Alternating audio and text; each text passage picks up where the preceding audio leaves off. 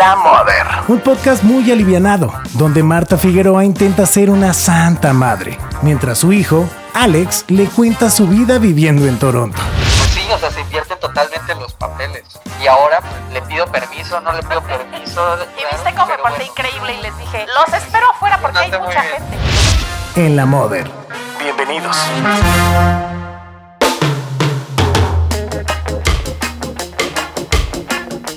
Bienvenidos al segundo capítulo de E- E- En la Mo- Mother. ¿Qué, es tal? ¿Cómo están todos? Eh, ¿Cómo estás, Ma? ¿Qué tal? ¿Qué tal tu día? ¿Cómo estás, mi amor? Oye, ¿qué? ¿Hace frío? ¿Ya hace calor o qué? No, ahorita está nevando. Ahorita está nevando. Entonces hace bastantito frío. Que, que bueno, ya es, ya es lo último el frío, ya es marzo. Pero aún así como que volvió a bajar un poquito. Pero, ¿En cuánto está? pero a mí me gusta la nieve. Ahorita está a menos 2 con sensación de menos 7. Pero para mí eso ya es bastante agradable. No, aquí ya no estamos achicharrando. O sea, ya empezó el calor. Ese que sudas en la noche y tienes que abrir la ventana. Así. Ya empezó ese. Creo que prefiero el frío. ya sé. ¿Cómo estás? ¿Todo bien? bien, bien. Eh, hablando de México, lo que sí me gustaría ver serían las jacarandas. Ah, sí. ya empezaron las jacarandas. Ahorita Sí estamos vi justo- fotos que ya empezaron. ¿Sabes una cosa? Empezaron muy tarde este año. Este, y creo que se van a acabar. Es que está muy raro. Este año como que salieron diferente. Hay una cosa ahí. A lo mejor el mundo ya está acabando porque las jacarandas están muy raras. Y incluso No fui en la digas bici. eso. Sí, ya se va a acabar. Fuimos a, fui a buscar las de Bellas Artes, las que me encantan cada año. Esas que te harto. Sí. Porque han de saber que además el pobre Alex me ha tenido que soportar cada año jacaranda tras jacaranda. Vamos en el coche y. ¡Ay, mira esa! Ah, sí, ma, está padrísima. ¡Ay, mira esa! Sí, ma, ya la vi. ¡Ay, mira esa! Todas las cuadras. Sí, me voy a parar a tomar una foto. Sí. Y luego. se baja y toma. Es y, y- igual a y la bueno otra. fuera que fuera una foto, toma 10. Y luego, ay, todas son iguales. Y yo, no, es que este está diferente.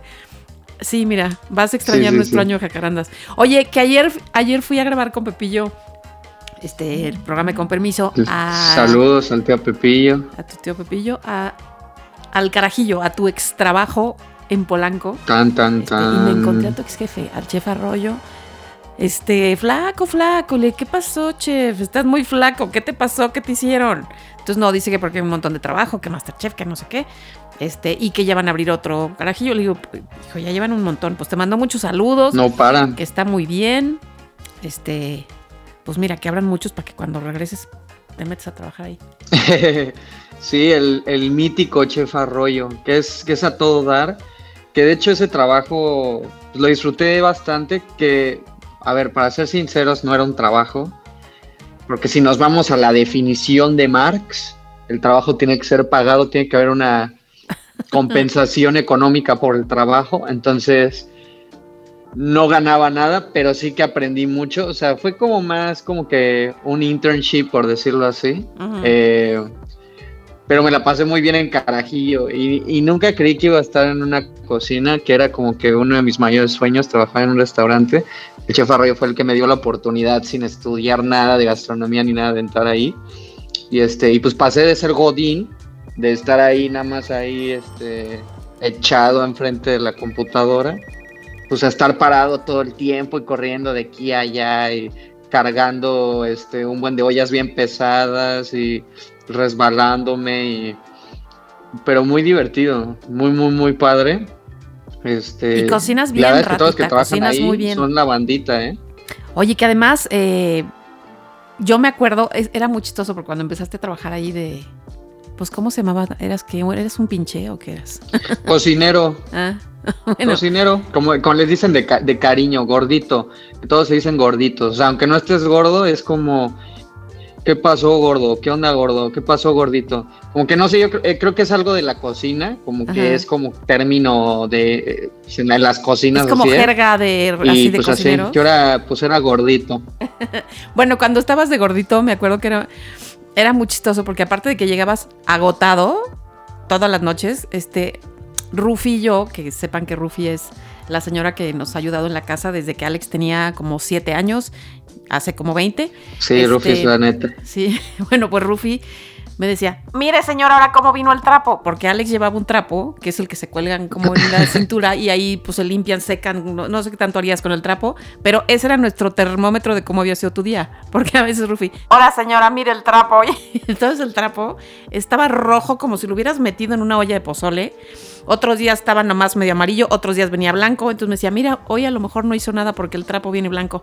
Este, y entonces medíamos tu capacidad de trabajo y tu, más bien la intensidad de tu trabajo en el trapo. Sí, aparte, aparte ese Era el trapómetro. trapo era blanco, que de hecho aquí lo tengo, aquí en Toronto.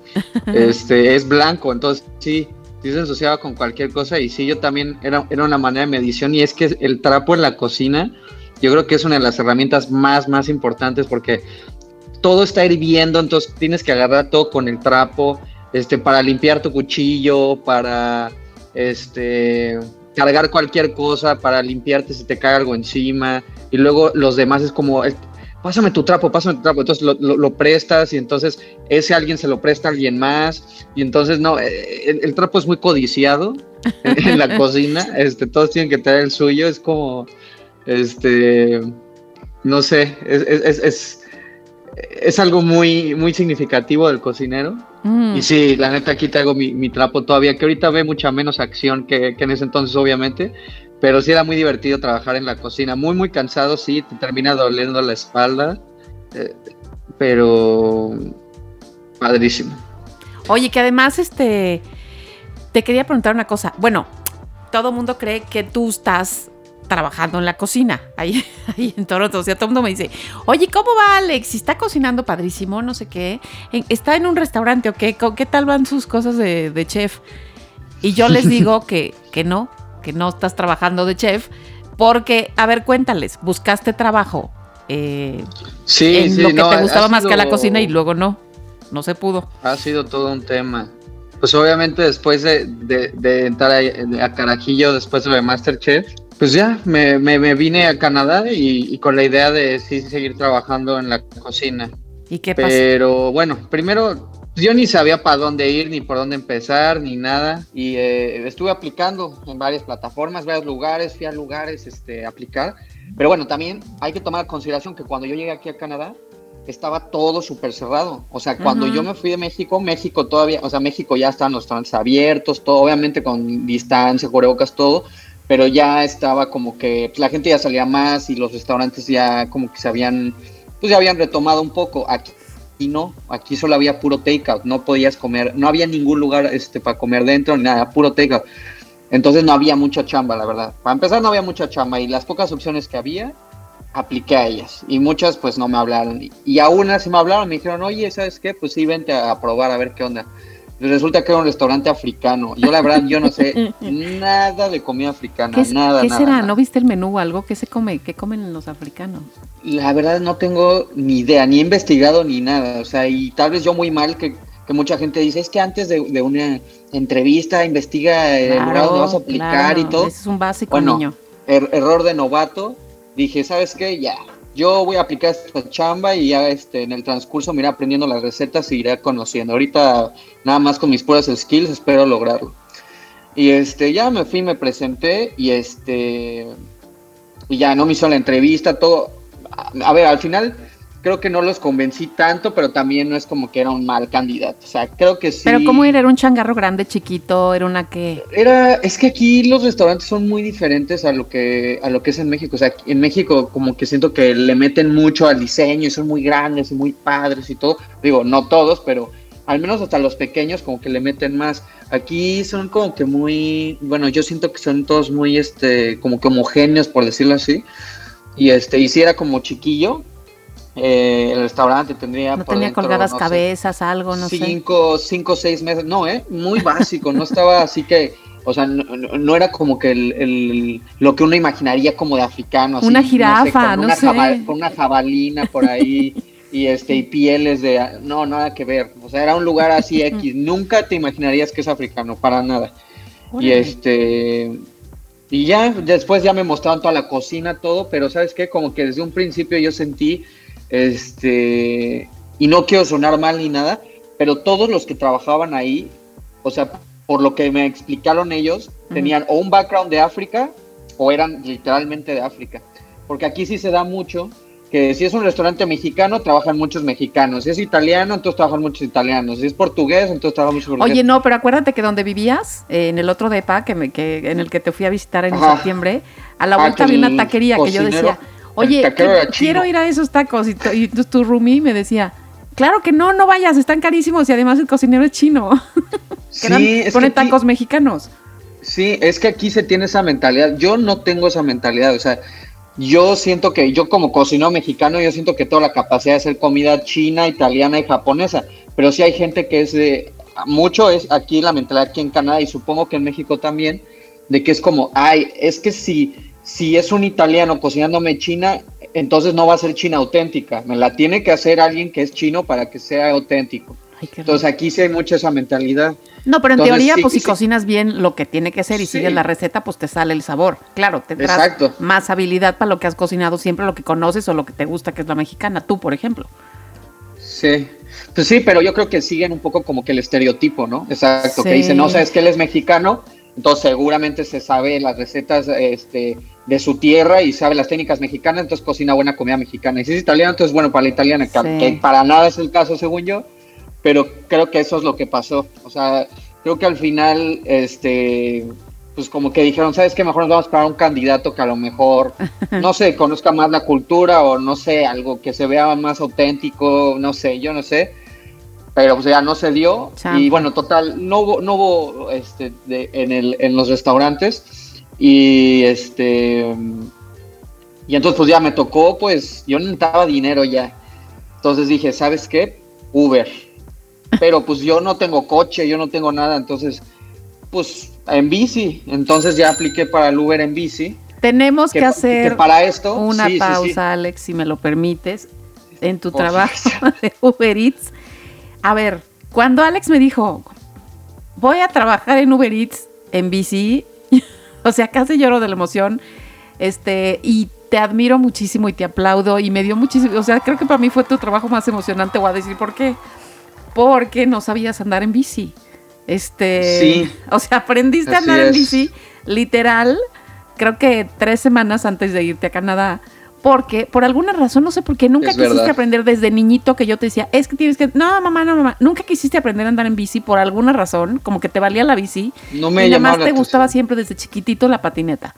Este, como que la bici no te la Otras cosas, sí, no, como que nunca me llamó. Ajá, y a mí que me gusta tanto vuelta. andar en bicicleta y siempre he andado en bici, me gusta muchísimo, te decía, A ver, no. Sí le di a la bici de niño, pero le daba con la de rueditas. ah, O sí, sea, yo pero era- no. Yo le daba la de rueditas y cuando ya era el momento de pasar al siguiente nivel, de ya quitarte, ya estás muy grande para las rueditas, ya es hora de que uses ya sin rueditas, a Ya pasar no. ya a aprender bien. Dije, no, que voy a aprender bien, ya no. Ya dije, o rueditas o nada. Y no aprendiste. Entonces, la verdad, estamos hablando cuando Alex era chico. Y entonces de repente creces, creces, creces. Y, y a esta edad, yo te decía, deberíamos ir a andar en bici. No, que no me late la bici. Bueno, resulta que tres semanas antes de irte a Toronto, tú me dijiste, necesito más que me ayudes, porfa, a aprender a andar en bici porque... Pues eh, allá es una ciudad de mucha bici. Puedes andar feliz, no es como aquí yo, que te yo y así. sentía, sí, que ¿No? era algo que me iba a servir de Ajá. alguna Y manera. entonces, tres semanas antes, literal, ahí en plena pandemia nos pusimos entre Ana, tu novia, y yo a darte unas lecciones. Ahí en la calle, como no había muchos coches, porque pues todo el mundo estaba encerrado en sus casas, Sí. aprovechamos que la calle estaba así más tranquila y sin tanto peligro. Y entonces me acuerdo que tú te subías a mi bici y te decía, como niño chiquito, No sabes la dale, pena dale, dale, dale, ¿eh? derecho, derecho, dale, dale. Y por alguna razón tú no le, o sea, le dabas chueco y te ibas para un lado y te ibas para el otro. Sí, Muy raro. no, no sabes la pena que me daba. Yo así todo, ahí todo sorgatón, lleno de tatuajes, ahí todo así, disque bien malandrín. Y, y en la bici no podía, es- estaba peor que un bebé, o sea, de que daba dos pedaleadas y ya me, me estaba cayendo, una para la derecha, otra para la chueco. izquierda, me iba a estrellar con los coches. No, no, no, no, no. Pero ¿sabes es qué que te a voy mí a no se decir? me daba el balance. O sea, el balance no, no, no podía con el balance de la bici. Sí, decíamos qué raro, pues si tienes el equilibrio de la patineta. Pero bueno, Ana y yo te veíamos por atrás cuando ibas ahí rumbo y que te gritamos, síguele, síguele, síguele, ¿no? Te veíamos y decíamos, híjole, no, no va a poder, ¿qué vamos a hacer? No Y de ahí, corte a. Al mes me dices, Ma, eh, voy a trabajar en Uber Eats repartiendo comida en bicicleta en Toronto. Lo sí, que hace la estás grueso, necesidad. gorro. lo que hace la necesidad. Dije, mira, es que a Uber, o sea, vi que era fácil que te dieran como el que la aprobación, nada más tenías que hacer como que unos pasos muy sencillos, en dos, tres días estaban la aprobación, dije, ya, es empezar a hacer dinero de ya. Y entonces, pues como no tengo coche, obviamente, y no había caminando, no hay la opción de walker, pues dije, pues bici, entonces fui y me compré en Facebook Marketplace, así la más barata que encontré, se la compré a unos morritos, ahí me fui a no sé qué vecindario, me metí, le compré una bici que estaba bien fea, pero aparte yo creo que yo era el blanco perfecto para ellos, porque como yo no sé nada de bicis, o sea, yo no sé si está buena, mala, si sirve el freno, si no, yo no sabía nada de bicis. Ya está, esa bici, ya después que aprendí, vi que estaba súper mala, pero sí le sacaron una buena lana a esa bici, porque sí, si alguien más lo hubiera checado, hubiera dicho, no, quédense su porquería, ¿cómo voy a estar pagando 100 dólares por eso? Pero no, yo sí dije, ¿sabes qué? Sí, dámela. ¿Y quieres darle una vuelta primero para probarla? Dije, no, tú dámela. Me la llevo. Porque aparte, aparte yo dije, ¿sabes qué? Si estos güeyes ven cómo yo le doy a la bici, o sea, me dicen, ah, sí, préstamela. Y me ven caérmelo, dije, ah, me da pena. Dije, no, no, no, no, no. Dije, no, ya, yo me la quedo y a ver cómo le hago. Y por favor, cuéntame cómo fueron tus primeros entregas de- de comida. ¿Qué, qué, qué te pidieron? sé. ¿Qué entregabas? ¿Cómo, ¿Qué? No, es que, primo, para llevarme la bici a mi casa, que la fui a recoger como a 5 o 6 kilómetros, o sea, fue, o sea, terrible, pero bueno, ya. Empecé, dije, ya estoy listo para empezar y me cayó el primer tiririrín, te llega así la, la, la notificación y entonces ya este, la aceptas, te dice qué tan lejos está y todo y bueno, creo que mi primero fue literal burritos, comida mexicana, este, me tocaron, digo, mexicana, este, es como más Tex-Mex los burritos que venden acá, Sí. este, y entonces queso ya- amarillo rayado y así. Ajá, con todo ese, con todo ese rollo así, este. Y entonces ya me, me lancé para allá. Y la primera vez que, que entregué algo sí sentí chido. No tenía obviamente la mochila pro, no tenía nada, llevaba mi mochila normal. Entonces, al final del día, creo que entregué tres el primer día. Me quedó apestosa la mochila, así toda apestosa, este. Es más, ni siquiera sabía, o sea, llegaba con las personas y decía, es que, ¿qué hago? güey? O sea, les toco, no les toco, ¿qué les digo cuando se los doy? No sé. Entonces ya como que ahí lo fui agarrando, pero me acuerdo ya mi segundo tercer día, ya como que le empecé a agarrar un poquito más a la bici y yo ya, este, sí, igual sentía ya mucha confianza. Y entonces agarré una orden enorme con bebidas, que eso era lo peor de ser Uber Eats. Cuando te dan bebidas, está tremendo porque las bebidas sí tienes que tener muchísimo cuidado y se te mueven y entonces se te cae todo y no, no, no, es un, es, es un rollo. Entonces me dieron una bolsota que tenía como cinco cafés, tres panes, o sea, era una bolsota totota. Y entonces pues no me cabía en la mochila y Ah, porque además no traías la mochila oficial, "Uf, traías como ¿cómo una le hago?" Y backpack. no tenía la mochila. Ajá, eso te digo, tenía nada más una normal, entonces este pues ya, o sea, traía la bolsota y ya una vez que aceptas la orden y la recoges ya no hay vuelta atrás, o sea, ya no ya no puedes decir, "Oye, ¿sabes qué? La neta no me lo puedo llevar, esto está muy grande." No, ya lo tienes que ir a entregar. Entonces dije, "Híjole, ¿cómo le voy a hacer? ¿Cómo le voy a hacer?" Y dije, "Pues ya." Y entonces me fui dándole con una mano en el volante y con la otra mano agarrando la bolsa. Dije, ¿sabes qué? Mira, mi tercer día andando eh, en bici ya más cañón, ya con una mano a ver qué tal. Acto siguiente, acabé en medio de la calle donde pasan los coches, tirado en el suelo. O sea, me, perdí el control, Ay, se no. me atoró la pierna, me- fue mi primera caída en toda mi vida en la bicicleta. A mis 26 años fue mi primera vez que me caí en la bici. Me caí así en medio, ay, me fui a, a- a la calle literal donde pasan los coches, ahí me, me, me estrellé en el piso y nada más escucho así la bolsa, como la estrello así, tas, contra el piso y escucho así la, cómo explotan todas las bebidas, así, escucho como todo así revienta y así todo el- todas las bebidas, todo tirado así en el piso y yo, ay, no ¿Y tuviste que manches". pagar o qué? No, pues primero jalarla, o sea, levantarme rápido, que no me atropellaran la bici y todo. Y, y pues ver que no me lastimé y sí me dolió un poco, pero la bici valió madre, o sea, como que algo le pasó en los frenos, que se quedó el freno apretado, ya no giraba la bici. Eh, obviamente toda la comida fue, entonces llamé a Uber y este, me ayudaron, fueron, fueron buena onda, este, no me cobraron ni nada, como que ya eso, como que fue mi primera vez y ellos lo pagan. Este, pero yo sentí muy feo. Yo dije, ay, ¿sabes qué? Qué mala onda. Pues lo- las personas que pidieron su desayuno ya no les va a llegar por mi culpa. Este, como que me entró ese rollito así de, ay, pobres. O sea, imagínate que me pasa a mí, pero este, Pero bueno, pues así fue mi primera experiencia y así a veces pasa. Oye, que me acuerdo. Pero sí estaba todo bañado en café, o sea, bañado en café, así la gente me veía y así estaba todo bañado, así olía a vainilla con no sé qué, no sé qué café tenía, no. Este, ya después me volví un máster. Me acuerdo que estabas muy emocionado y lo tengo que decir, aunque se rían, por favor no se rían, se lo suplico.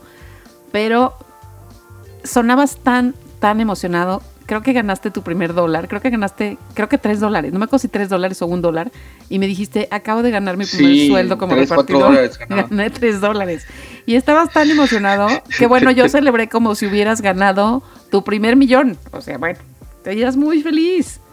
Y sabes que sí, sí me dio mucho gusto porque Sí. de no saber andar en bici tres semanas antes, ya andaba repartiendo en el tráfico de Toronto. Eso habla muy bonito de ti, te lo he de decir. Pues sí, o sea, vine aquí a esforzarme, a echarle todas las ganas y a salir pues de mi zona de confort, como dicen por ahí, o sea, a, pues, a, a- a- a empujarme a intentar y hacer cosas que no había hecho antes. Y pues sí, mi primer dólar, mi primer dólar canadiense sí fue como de yes, o sea, sí estaba súper emocionado, estaba súper contento. Y ya de ahí me hizo muy buena pierna, agarré muy buena condición y ya de ahí como que me enamoré de la bici, o sea, de ahí estuve repartiendo como un mes y medio, este, y eran muchas subidas y bajadas, y, pero yo ya era un máster, ya me sabía las rutas, ya me sabía los hacks de cómo, este, con el celular, de todo, ya, este, ya era un profesional, ya llegaba a los restaurantes, ya me conocían, este, no, ya, este, Qué chido. me, me gustó mucho, me gustó mucho, pero bueno, después la tragedia. Un día iba llegando ya tarde a, este a un lugar donde tenía que ir y ya iba muy tarde, entonces dije, ¿sabes qué? Me voy a ir en bici al metro y del metro, porque tenía que agarrar el metro, y ya este, la amarro allá afuera del metro. Llevo mi bici, la encadeno afuera del metro, regreso del mandado, tardé como dos, tres horas, y, y de repente llego y ya, ya no estaba mi bici, dije, ah, o sea, de esas veces que volteas y como que te los ojos y volteas a ver a ver si si, si estabas viendo bien y yo no más y no está y hasta empecé a ver a mi alrededor dije a ver no no no no la dejé aquí la dejé en otro lado y no efectivamente aunque no lo quería creer adiós bici entonces alguien más está disfrutando de mi bici si me estás escuchando espero que, que la disfrutes mucho este Hasta ahí llegó el aparte se robó sueño la peor bici que pueda haber eh del repartidor. O sea, hasta ahí, hasta ahí llegó Hasta el sueño llegó el porque sueño. te volaron la bicla. Oye, pero creo que yo Estaba no- bien tieso esa bici, pero mi primera bici. Yo nunca- mucho cariño. creo que nunca te he contado, eh, bueno, algunos La- la- la- vivirá en mi corazón. algunos conocen pues los programas en los que he estado y la chama que he hecho en- durante muchos años y todo, pero creo que ni tú sabes, creo que mi primer trabajo, bueno, ponemos aquí en la Ciudad de México, mi primer trabajo fue eh, de recepcionista con un cardiólogo en la colonia Roma. Entonces, yo vivía con los tíos. No, con- eso no lo sabía, ¿eh? Sí, vivía con los tíos. eh, y entonces, pues como que conocían al cardiólogo. Yo no sé si la tía era paciente del cardiólogo o era sobrino de la tía. No sé, el caso es que la tía, bien buena onda, me consiguió este chamba ahí con el cardiólogo. Entonces yo iba y entonces era la que abría el consultorio, limpiaba un poco, este, ya sabes, le pasaba a los pacientes, cobraba en mi cajoncito ahí guardaba el dinero y no sé qué, los recibos. Y entonces, eh, doctor, que tiene que ir al hospital a hacer una operación, doctor, que ya viene la paciente, no, pues háblale y dile que no sé qué. Este, cuando llegaban al consultorio, ya sabes, eh, primera vez, eh, sí, no sé qué, entonces tiene que llenar esta forma, sí. Bueno, como lo, como hacen las recepcionistas de los doctores. Pues todo iba muy bien hasta que un día me corrieron. ¿Y sabes por qué me corrieron, Alex? ¿Por qué? ¿Por qué? Por gorda. O sea, me da mucha pena confesarlo. ¿Cómo? Pero no, espérate. El doctor tenía eh, adentro de su oficina un frasco, dos frascos, donde tenía chiclosos craft, unos magníficos que había antes, ¿Qué es eso? cuadraditos. Y entonces unos eran como café oscuro, como de chocolate, y otros eran como café clarito, como si fueran de vainilla o así. No Ajá. sabes la delicia. Eran unos cuadraditos con un papelito transparente que decía craft. Y entonces yo, un día que entré a dejarle unos papeles en el, en el escritorio al cardiólogo, Ajá. vi su frasco de craft. Yo creo que se los daba a los pacientes, no sé. Y agarré uno ¿No, y dije, no te pusiste a resistir? Que me acabe. O sea, cuando el doctor se dio cuenta, No. yo decía, no se va a dar cuenta, no se va a dar cuenta. No. Y ya llevaba medio frasco de vainilla y medio de chocolate. No Cuando el que- imagínate la vergüenza. El doctor llamó a la tía y le dijo, esta niña se robó mis chocolates. Y entonces... ¿Por qué no? ¿Por qué nunca habías corrieron. contado esto? ¿Por qué Pues no porque sabía? no es muy bonita la anécdota, o sea, me da mucho... Pero está muy cara, o sea, ¿cómo? Sí, imagínate. ahora yo quiero probar esos. Ya seguro ya no los venden, nunca he escuchado de ellos, pero los quiero probar. Yo creo que ya no existen. Mira esa época en que eh, pues solamente los vendían en Estados Unidos y el doctor se veía que se iba a Houston a cada rato así a sus cosas médicas, a, a- Ah. o sea, pláticas, a cosas. Ah, a armar- armarse sus, sus bienes, traía- ok. Sí, se traía los chocolates, bueno, los chiclo- eran chiclosos, no eran chocolates, no chiclosos. Entonces se traía los sus bolsas de chiclosos y llenaba sus frascos. Y yo me comí medio frasco de chocolate y medio de vainilla de su fayuca y entonces pues me corrieron. Le dijo a la tía, no puedo con esta niña porque... no, y él con una visión. Yo sé que no tenía razón porque dijo, si se roba mi chicloso al rato me va a robar el dinero de la caja de los pacientes. Pues no, nomás me gustaban los chiclosos porque yo era gorda, doctor, discúlpeme. Bueno, yo creo que el doctor ya murió porque si le sumamos eh, la edad, bueno, eso fue cuando yo tenía como 18 años y el doctor, pues yo calculo que estaría en sus 40 así. Entonces, este, si fue hace como 30 años, pues yo creo que ya se peló el doctor. Sí. Yo creo que ya se peló, si no ya estará muy mayor. Este, y pues así fue. Oye, y sí, entonces, sí, está- y sí estaban tan buenos como para, como para que haya valido el, el trabajo. Sí, sí valió la O corrida, sea, ¿cómo no? sí, Sí, sí valió, sí valió, soy sí una valió gorda. la pena. Sí, sí valió. Y otra, y otra chamba que. No manches. Sí, y otra que quizá no te sabes, o a lo mejor sí, a lo mejor has visto fotos, eh, que la gente va a decir, Ajá. ¿qué? ¿De qué me estás hablando? Un tiempo, mi primera chamba, es más, mi primera chamba en Mexicali, para venirme aquí a la Ciudad de México a estudiar periodismo, que, que era lo que yo quería, y tus abuelos me dijeron, pues hazle como puedas, porque pues no tenemos lana para mandarte a la Ciudad de México. A ver, yo nací en la Ciudad de México, Colonia Roma, en la misma calle que Yalitza. Bueno, no, que, que Yalitza en la película en Roma. Ya les contaré un poco esa historia de la de, de Roma, junto a Yalitza y los Cuarón, otro día. Pero bueno, yo nací aquí. Yo no he visto Roma. Siempre ¿Qué? me dices, vean Roma, vean siempre, Roma. "No, qué y no lo he visto. aburrido". Pues sí, qué menso, la tienes que ver para que platiquemos de eso. Bueno, el caso es de que nací aquí. Y como lo- cuando era como 15 años, mis papás decidieron que la Ciudad de México era peligrosísima, este, había mucho tráfico, mucho smog, no se podía vivir aquí y que sus hijos no podían crecer en este ambiente tan horroroso. Entonces nos llevaron a todos a Mexicali. Yo llegué a Mexicali y dije que para esto lloré, lloré, lloré nos dijeron que nos íbamos. Ujú. Llegué a Mexicali y estuve tres años. O sea, en lo que hice la prepa, llegué, entré a prepa, uno, dos, tres, a los tres años, y dije, yo no, yo no tengo nada que hacer aquí, yo que soy periodista y quiero volver a estar a México, y México es mi ciudad, y ¿por qué me llevaron? Bueno, total que me puse Rebeca y eh, me Qué regresé. cambio tan drástico. Claro, pero me regresé. Me dijeron, pues sí, si te puedes ir, hazle como puedas. Entonces yo dije, pues voy a juntar dinero. Y como no sabía hacer nada en ese momento de mi vida, más que lo siguiente que te voy a decir, a eso me dediqué un tiempo y de ahí gané una lana para poderme venir, de regresar a mi México querido y empezar a estudiar. Lo que hice en esos momentos para juntar dinero fue lo siguiente, dos puntos. Vi clases de hawaiano y de taitiano, porque yo era una experta bailarina Ah, creo, que algo, creo que algo sí he escuchado de eso. O sea, así como si los que me están viendo de mi rodada se acuerdan de Olga Brinskin, yo era la reencarnación de Olga Brinskin. Sin el violín, pero era la reencarnación de Olga ¿Dónde aprendiste esa habilidad? Pues ahí en la Roma, en Tepeji. O sea, tomaste en, clases.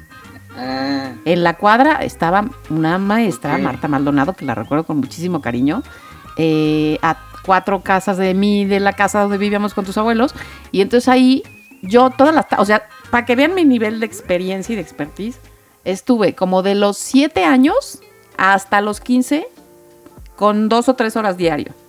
O sea, bailé. no manches, eso ya era el equivalente a cinta negra o no sé qué en, en hawaiano o en taitiano. O sea, así Sí. que le diste un buen tiempo. Era un atleta. O sea, durante ocho años, tres horas diarias le dediqué de mi vida al hawaiano. Lo cual me dejó este, mucha diversión y una cintura muy pequeña. Que ya luego se me ensanchó y se me puso como de un boiler. Pero tenía una cintura muy pequeña. Y el caso es de que, pues así, en Mexicali dije, ¿qué hago? ¿Qué hago? Pues no sé hacer nada. Ah, ya me acordé. sé hacer hawaiano, pues ¿por qué no doy clases? Y entonces me acuerdo que me iba, hice unos papelitos a máquina, porque todavía no había estas, pues la cuestión del impresor y la compu, pues estaba como complicado. Entonces hice unos, unos papelitos a Sí, máquina, sí, sí. los recorté, les pegué un sticker de una hawaianita, y entonces este, anduve repartiendo ahí la cuadra, así de clases a niñas y, señoras mayores, que, pues no, ese no jaló mucho. Creo que me cayó una niñita que los papás no saben qué hacer con ella en las tardes y me la llevaban a la casa y ahí le daba unas clases. Pero luego eh, había un gimnasio cercano a la casa que Sí. les fui a proponer, oigan, ¿qué creen? Y está padrísimo y, y es como un complemento para su gimnasio. A las que vengan a tomar aerobics les pueden ofrecer también la, la Eh. clase gratis, no les cobro tanto, ta, ta, ta. Pues me La mente emprendedora, ¿eh? Sí, viste, y entonces me dijeron, va.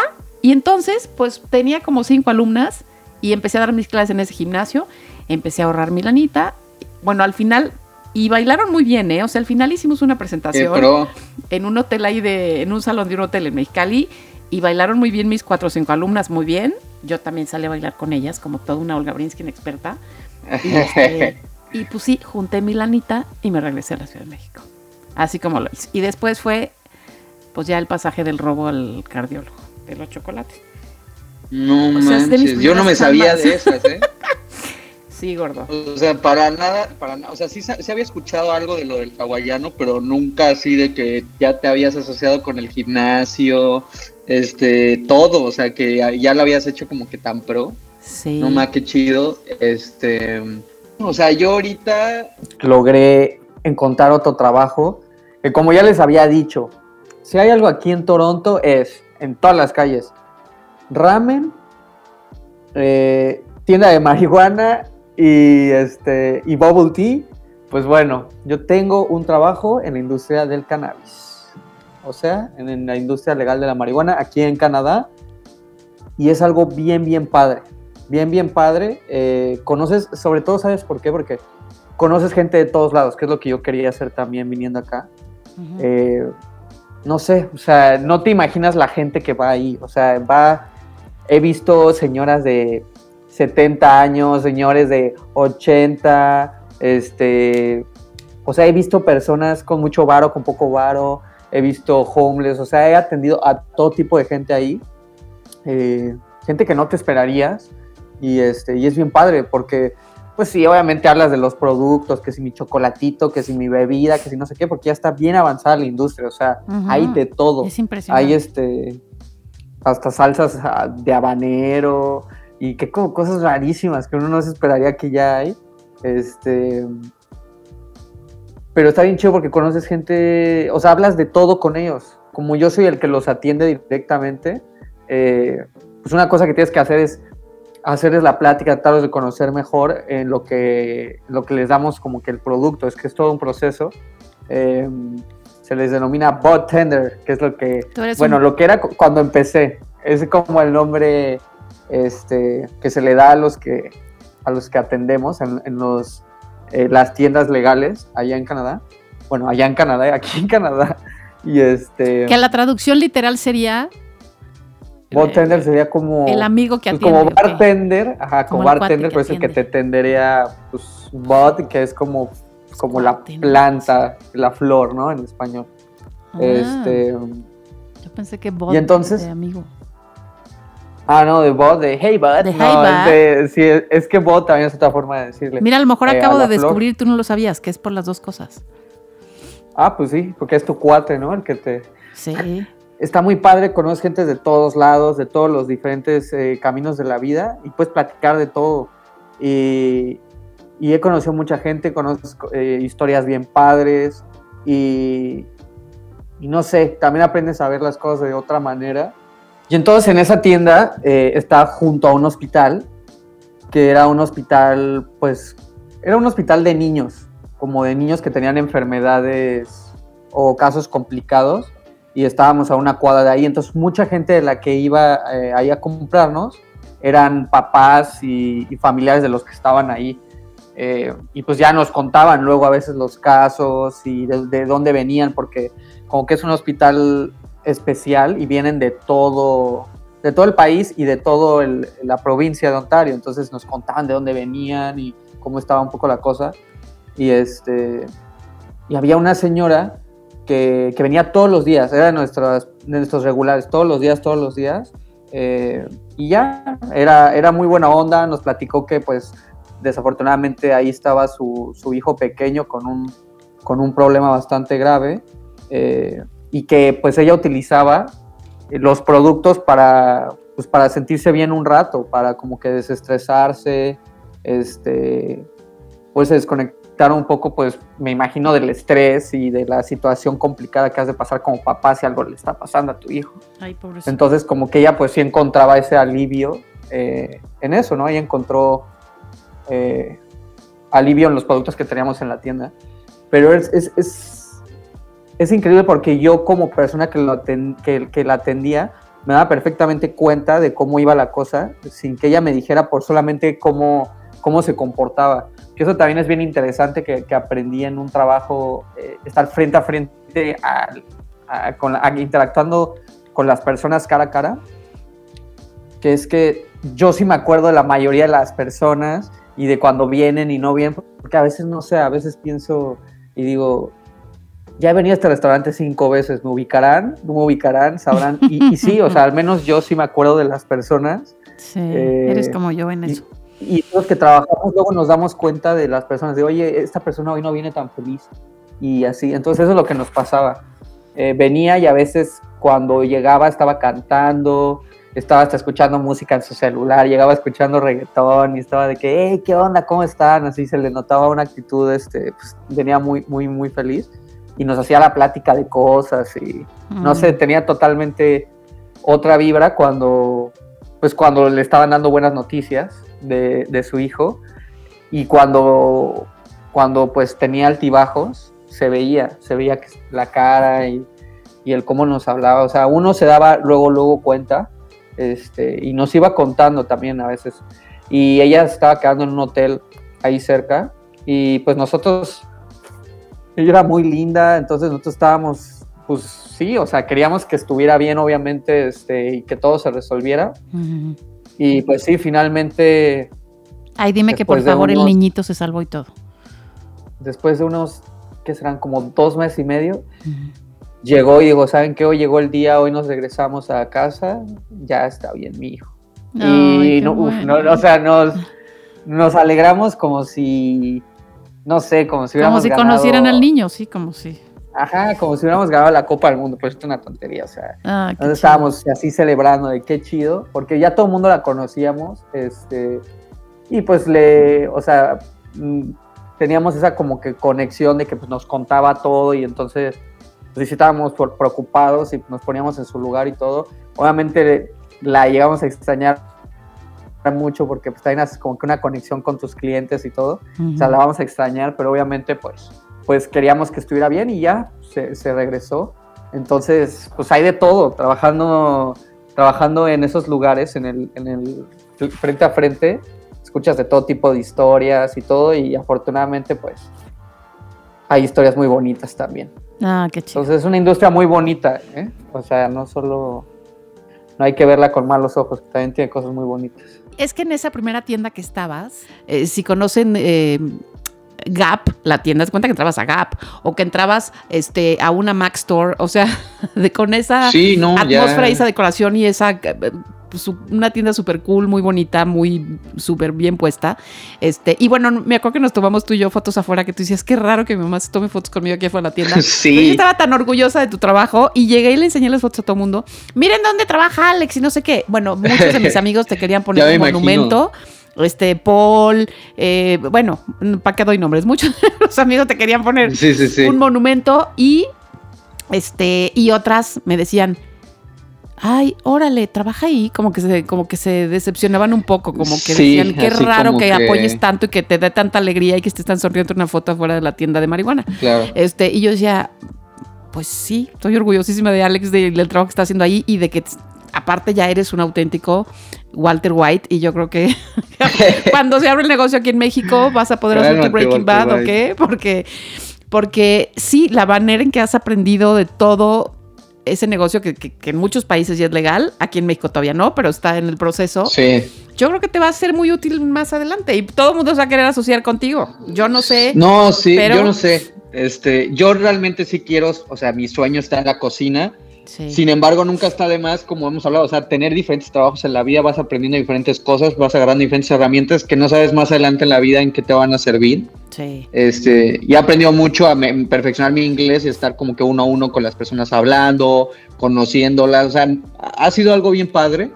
Este, es una industria bien padre y justo las tiendas son así de bonitas porque se busca quitar el estigma, o sea, que tú puedas entrar y que no sientas que estás ahí en un callejón, ahí con un maleante, sino que entre cualquier persona de cualquier lado y entre y diga, ah, mira, pues es que esto no es malo, o sea, esto es un lugar normal, o sea, como cualquier otro, como ir a comprar a cualquier otro lugar. Entonces, bueno, así lo ven aquí en Canadá y pues bueno, yo ya soy parte de esa industria ah, por el momento y pues bueno, eh, hay muchas historias que luego contaré sobre eso. No, además, este, bueno, yo luego ya les contaré lo- las compras que hice porque Alex le daba risa, pero yo le dije, ah, no, yo tengo que comprar porque da buena suerte, ni modo que yo entre y no te compre nada. Y entonces ya Alex me tuvo que recomendar qué podía comprar este, para hacer mis pininos, este, pues como una consumidora, aunque ya lo he consumido otras veces y un día les voy a contar que hasta me caí de una silla. Pero bueno, eso será en otra ¿Qué? ocasión. ¿Qué? Eso, Yo será en otra ocasión porque era una Mira cena lo que uno va navideña. aprendiendo haciendo un podcast con su mamá, ¿eh? O sea, estas, Sí. las revelaciones que solo haciendo este podcast me he estado dando cuenta.